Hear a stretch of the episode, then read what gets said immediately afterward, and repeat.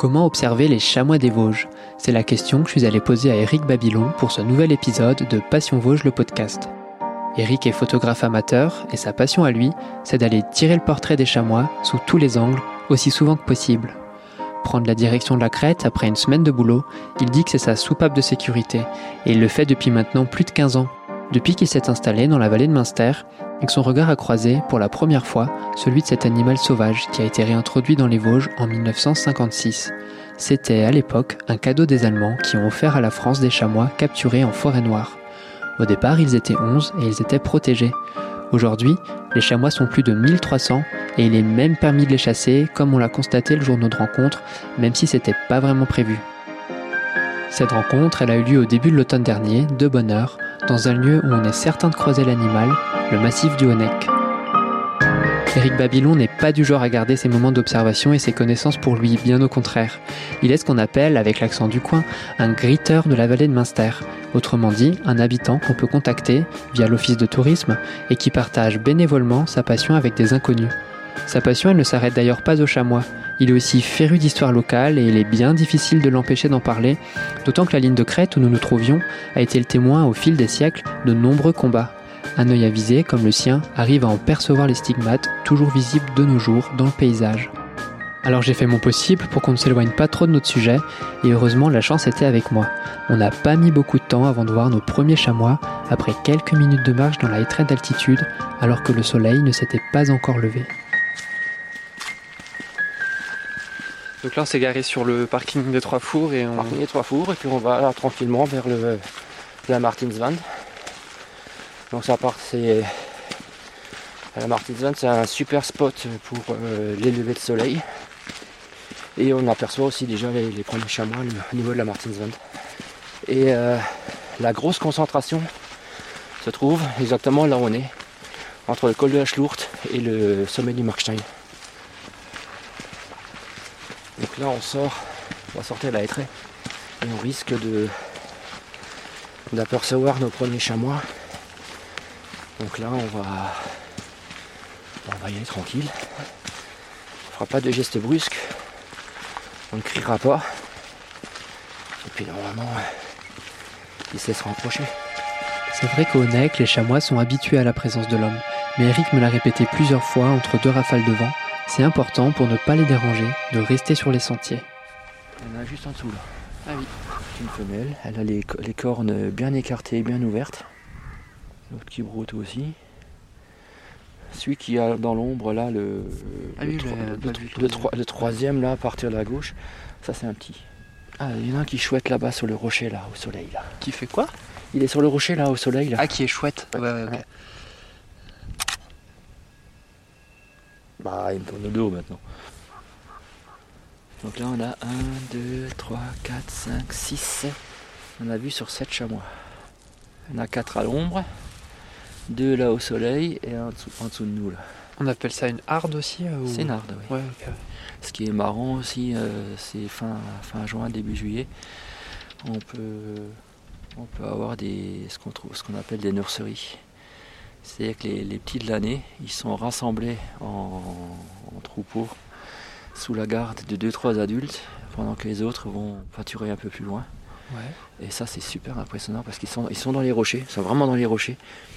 Et ça, ça, saute dans tous les sens. Quoi. Les petits, j'ai l'impression qu'ils sont montés sur pile électrique, ça, ça, saute dans tous les sens.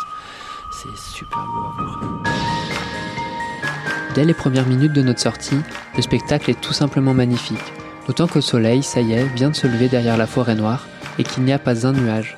Une chance quand on sait que les conditions climatiques là-haut sont en général plutôt mauvaises et qu'on les compare souvent à celles du Groenland, même si avec le réchauffement, je suis pas sûr que la comparaison tienne toujours. Mais d'ailleurs, ça le dérange pas Eric de monter là-haut pour voir ses chamois quand il fait froid et quand il fait moche? Pas du tout, je suis assez, assez rustique euh, de ce côté-là. Le froid ne me fait pas peur. Et par contre, quand on vient euh, en hiver, en été, euh, toujours rester sur les sentiers. Ça, c'est la règle d'or, on reste sur les sentiers. D'ailleurs, là, le, parc des ballons a commencé à fermer un peu certaines zones. Ils sont des, zones de quiétude. Et je trouve ça très bien pour, euh, pour les animaux. Eux, ils habitent ici, nous, on est invités chez eux. Il ne faut pas oublier ça. Et justement, est-ce que la, surfréquentation, c'est pas un souci. souvent, quand on est au NEC le très tôt le matin, je veux dire, on est jamais, on est rarement le seul photographe. Il y a toujours quelqu'un. Voilà, il y a toujours, il y a toujours du monde qui se balade. Après les chamois, il y en a 1300, 1400 dans tout le massif. Et euh, moi, j'ai pas, j'ai pas ce sentiment de concurrence par rapport aux autres photographes. J'emmène souvent des, amis photographes euh, ici. Euh, on n'a pas le même appareil, on n'a pas le même objectif, on n'a pas la même sensibilité. Donc si on est un à côté de l'autre et qu'on photographie le même chamois, ben on sortira pas la même photo. Ok, mais c'est quand même pas donné à tout le monde de faire une photo d'un animal sauvage. Comment il a commencé lui? Et d'où lui est venue cette passion?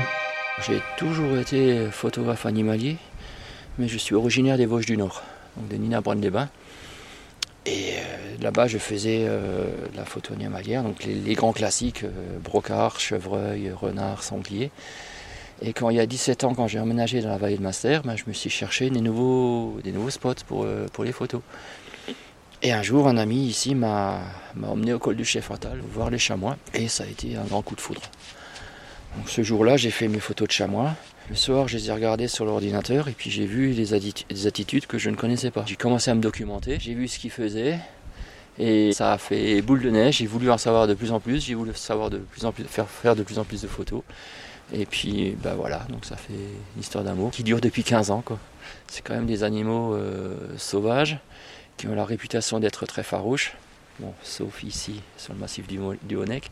Je trouve que des fois, ils ont, quand on les observe bien, ils ont presque des regards humains. Ma plus belle anecdote, c'était euh, en hiver. J'étais monté par le, le col du Chef Fatal.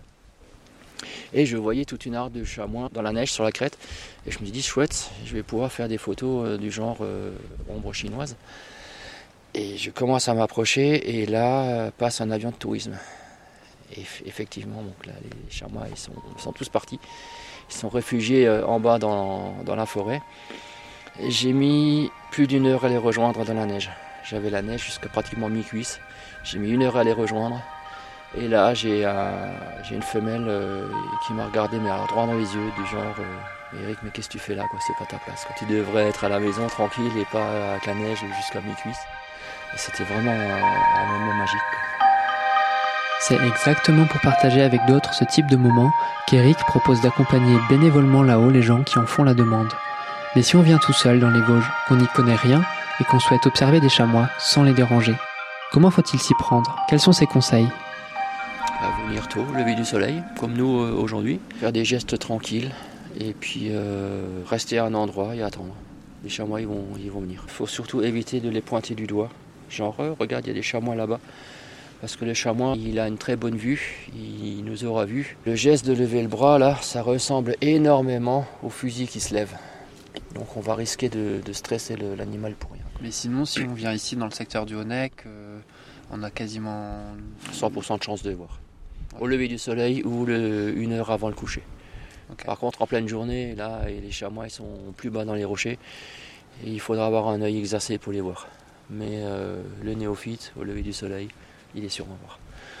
Bah, c'est plutôt euh, positif alors. Oui, c'est positif. C'est oui. facile à, oui, à, faire. Quoi. Enfin, assez facile à faire, il faut quand même avoir la volonté de se lever le matin.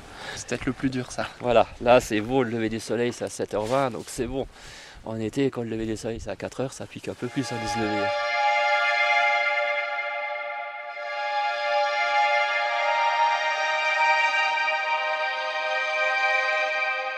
Ce jour-là, on n'était pas les seuls à avoir mis notre réveil aux aurores. On n'avait pas du tout fait attention aux périodes de chasse, mais manque de bol, on est arrivé pile poil sur un groupe de chasseurs. Ils semblaient en pleine discussion, pas vraiment préparés à tirer, et c'est là qu'Eric m'a raconté qu'un jour il était en train de photographier un chamois, et qu'au même moment un chasseur est arrivé sur sa droite et a tiré l'animal.